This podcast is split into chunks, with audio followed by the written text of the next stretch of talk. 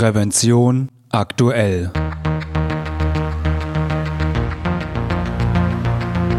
Ihr Podcast für Sicherheit und Gesundheit bei der Arbeit. Herzlich willkommen und hallo. Schön, dass Sie wieder eingeschaltet haben. Am Mikrofon begrüßt Sie Falk Sins. Liebe Hörerinnen und Hörer, es gibt Berufe, die haben kein großes Ansehen in der Öffentlichkeit. Wenn man den entsprechenden Umfragen glauben darf, gehören Journalisten, Politiker oder Versicherungsvertreter zu den Berufsgruppen mit dem niedrigsten Ansehen. Eine Berufsgruppe, die nie in solchen Rankings auftaucht, sind Sexarbeiterinnen.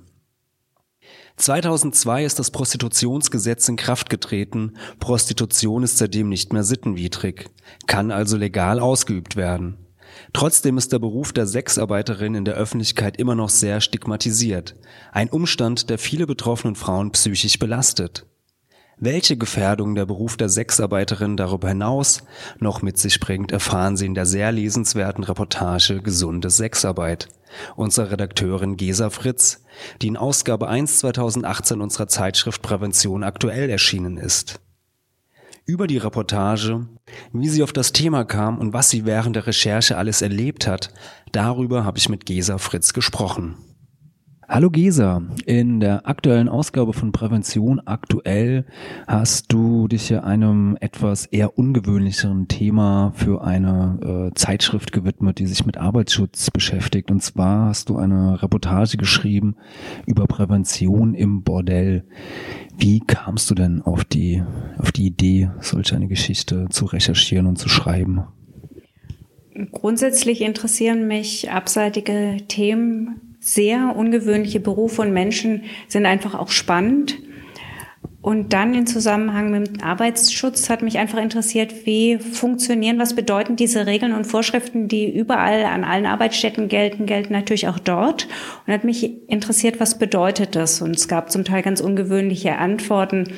Also solche Sachen, Sätze wie, die Vermieterin dieser Terminwohnung, in der ich war, die dann meinte, Stückseife bringen manche mit, Stückseife geht gar nicht. Das waren Sätze, die hatte ich eben auch schon im ganz anderen Kontext so gehört. Und das ist einfach dann auch überraschend, weil es unerwartet ist könnte mir vorstellen, dass bei dem Thema die, die Recherche ein bisschen komplizierter oder aufwendiger war, da ja die Branche sozusagen oder äh, viele, viele der, der beteiligten Personen ja eher so, ja, ich sag mal, ein bisschen öffentlichkeitsscheu sind oder nicht so an die Öffentlichkeit wollen, auch weil es natürlich gesellschaftlich immer noch sehr verpönt und sehr geächtet ist, im äh, Rotlichtmilieu zu arbeiten. Wie bist du dann letztendlich dann an die Protagonistinnen gekommen, die in der, der Geschichte ähm, auftauchen? Also ich muss sagen, es war eigentlich ganz anders. Ich habe auch erst gedacht, es wird sehr schwierig, äh, da an die Menschen dran zu kommen. Ich bin über die Prostituierten, über eine Prostituiertenvereinigung an die rangekommen und war erstaunt, wie offen die waren. Und es liegt sicher daran, dass die äh, Prostituierten sich sehr gefreut haben, dass ich mit ihnen sprechen wollte und nicht über sie. Also das ist eben das, was sie kennen. Man berichtet über sie und bezieht sie nicht ein.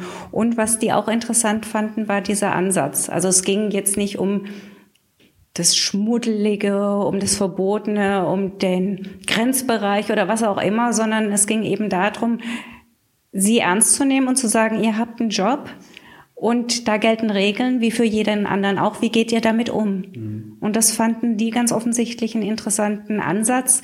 Die eine Prostituierte hat sich sogar nachher bei mir bedankt, äh, dass wir sie behandeln wie jede andere Berufstätige auch. Wie gestaltet sich dann jetzt konkret der, der Arbeitsschutz im Bordell? Wie werden denn da die Regeln umgesetzt? Ähm, weil jetzt ja so den klassischen Sicherheitsbeauftragten wird es ja vermutlich nicht geben. Wie, ja, was machen die ähm, Beteiligten?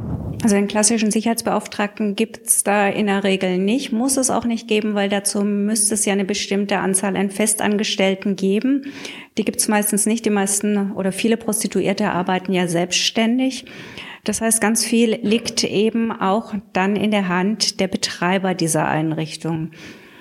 Ähm, ich hatte das Glück, da eben an eine sehr engagierte Vermieterin einer Terminwohnung zu kommen, der eben wichtig war, dass es, eine, dass es gute Arbeitsbedingungen und gutes Arbeitsumfeld gibt, weil sie davon lebt, dass sie Stammkunden hat und eben auch, dass die Prostituierten, die wechseln da, dass die immer wieder zu ihr kommen, weil sie sagen, da arbeite ich auch gern und das tun sie eben, weil die Arbeitsbedingungen gut sind. Vielleicht ganz kurz zur Erläuterung eine Terminwohnung. Was kann ich mir darunter vorstellen?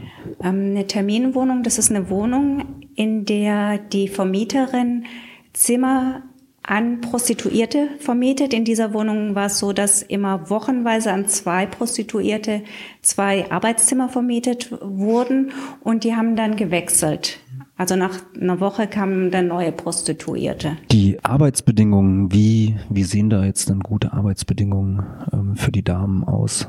Also ein ganz wichtiges Thema in den Bordellen ist Hygiene. Und zwar einmal die Eigenhygiene der Prostituierten, aber auch die Hygiene der Freier.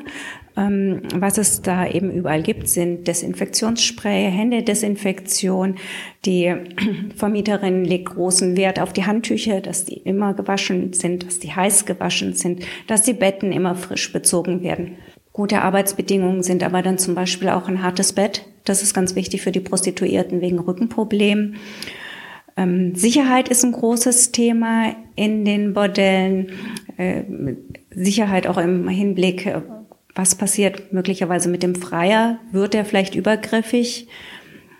Ähm, in dieser Terminwohnung, in der ich war, gab es zum Beispiel Notknöpfe neben den Betten oder auch Kameras in den Fluren, im Zimmer natürlich nicht. Und ähm, die Vermieterin meinte dann eben auch, sie entfernt sich nie weit, weil ihr ist es ganz wichtig, dass die Prostituierten da sicher sind.